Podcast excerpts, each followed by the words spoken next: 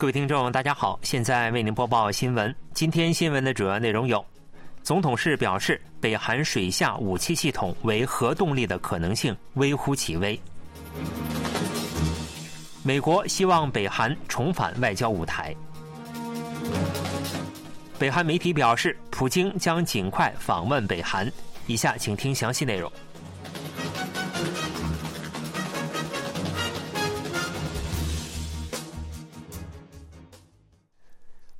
北韩声称，十九日进行了水下核武器系统测试。对此，韩国总统室表示，若北韩确实进行了测试，则应为鱼雷，核动力系统的可能性微乎其微。总统室官员二十一日表示，北韩未公开图片资料，无法确认真假。不过，目前尚未开发可安装在直径小于一米的鱼雷内的小型反应堆。这名官员还表示，北韩声称去年成功进行了三次所谓核无人水下攻击艇的测试，并公布了相关照片。但综合截至目前的分析，韩方倾向于北韩说法存在夸大、伪造的可能性。不过，总统室表示，无论真假与否，韩军将运用韩美联合 IS-2，也就是情报、监视、侦察系统，持续跟踪并监视北韩核鱼雷、潜射弹道导弹等水下武器系统的研发情况。总统室还强调，韩军已拥有在紧急情况下对该类武器系统发射基地进行压倒性打击的能力，并将进一步加强反潜战力和港口防卫态势。另外，北韩称本月十四日发射了搭载高超音速导弹的固体燃料中程弹道导弹。总统室对此表示，基于联合 AS2 和导弹防御系统，韩军拥有可探测、拦截北韩任何种类导弹的能力。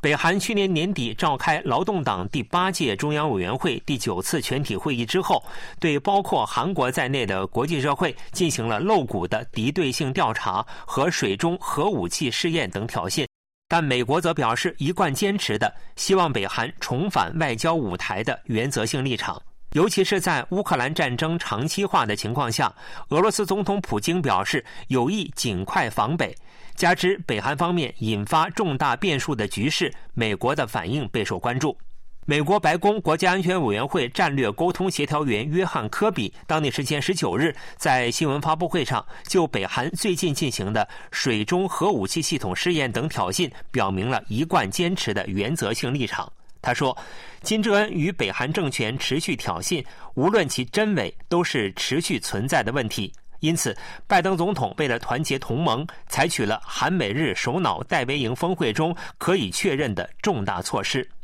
有评价认为，拜登政府上台以后，与韩国和日本等核心同盟一起，再次确认了旨在管控霸权挑战国中国乃至北韩核威胁的所谓综合遏制的基本理念。北韩正式宣布，俄罗斯总统普京不久后将访问北韩。北韩方面表示，将全心全意地迎接普京总统的到访，以进一步加强双边经济和军事领域的合作。据 KBS 报道，北韩外务相助理办公室日前正式宣布，普京总统访问北韩的可能性。北韩官方媒体朝鲜中央电视台援引北韩外务相助理办公室宣布的内容报道说，外务相崔善基访问俄罗斯时，普京总统表示愿意尽快访问北韩。北韩朝鲜中央电视台二十一日报道说，俄总统普京就北韩国务委员长金正恩邀请他在方便的时候访问平壤再次致谢，并表示愿尽早访问北韩。北韩外务相助理办公室方面表示，崔善基外务相访俄期间，双方表达了进一步维护核心利益、加强战略协助和战术合作的强烈意志。俄罗斯对北韩在乌克兰进行的特殊军事作战所给予的支持与合作表示了谢意。据推测，这是对北韩支援俄罗斯在入侵乌克兰时使用的导弹和炮弹的感谢。十九日，俄罗斯克里姆林宫表示。普京总统的访北日程虽尚未最终确定，但正在通过外交渠道进行协调。如果此次普京总统对去年九月北韩国务委员长金正恩访问俄罗斯的回访如期进行，这将成为二零零零年以后时隔二十四年的首次访北。若普京访问北韩，继乌克兰战争之后，俄北关系将进一步加速。分析认为，这将对韩半岛周边局势产生重大影响。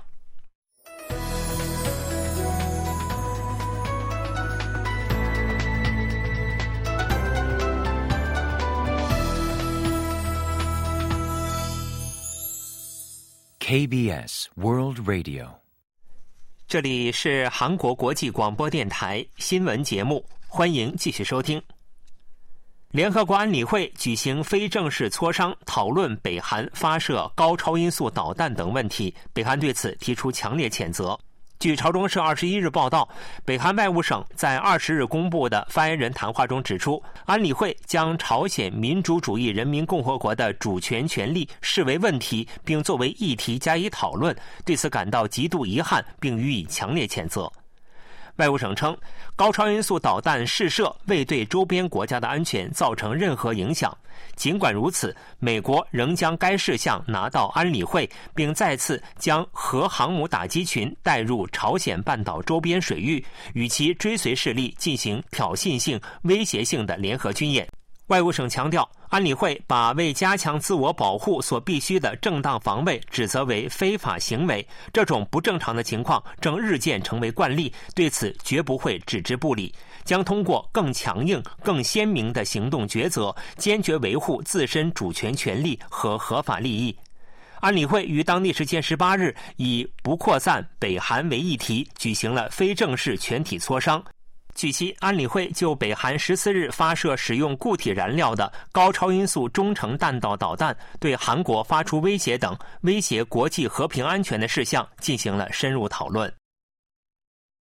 韩国宇宙航空厅成立在即，政府推进与欧洲航天局展开合作项目。科学技术情报通信部第一次官赵成景访问位于法国巴黎的欧洲航天局法国空间研究中心，讨论了推进上述机构与韩国宇宙航空厅正式展开全面合作的方案。赵成景与欧洲航天局局长约瑟夫·阿什巴赫尔在会晤中评估了韩国与欧洲航天的合作现状，并就建立工作磋商机制达成一致。除了阿什巴赫尔之外，欧洲法务国际局长、欧洲对外关系科长也出席了会议，就韩欧卫星导航系统间的兼容性和互操作性，通过各自的深空网络分享数据等可合作领域交换了意见。在赵成景对法国空间研究中心进行访问期间，双方一致认为有必要加强自2016年以来举办的韩法航天论坛，以加强韩法之间的航天合作。双方同意利用该论坛作为两国航空航天初创企业和企业互动的平台。韩国副总理崔相木表示，废除金融投资所得税并非仅服务于特定阶层的政策。金融投资所得税是针对通过投资金融商品所得的一定水平以上收入进行征税的制度。崔相木还对备受关注的减轻继承税问题发表了看法。政府在宣布推进废除金融投资所得税时，曾表示该措施旨在激活资本市场。不过，问题在于国家税收将减少，且该政策的直接受益者是资产较多的投资者，因此有意见批判该政策是为富人减税。负责经济事务的副总理崔相木在 KBS 直播节目中正面反驳了这种看法。崔相木表示，有意见认为这是为富人减税，但我无法认同。我认为这是面向于两千万投资者的减税，是为投资者减税。政府还先后公布了下调交易税、扩大个人综合资产管理账户的税制优惠等减税政策，引发了外界担忧。对此，崔相木表示，有意见担忧，若减税规模扩大，会对韩国的税收造成巨大压力。但事实上，减税规模并不大，政策效果也需要数十年的时间才能显现。另外，尹锡悦总统近期指出，继承税是过重的附加税，暗示将予以修改，减轻继承税由此备受关注。崔项目表示，我们充分考虑到了社会在该问题上的共识，并进行了综合考虑，决定慎重推进有关措施。对于减税政策是否即兴式公布的询问，崔项目表示，相关政策经过了有关部门间的协调。新闻播送完了，是由于海峰为您播报的，感谢各位收听。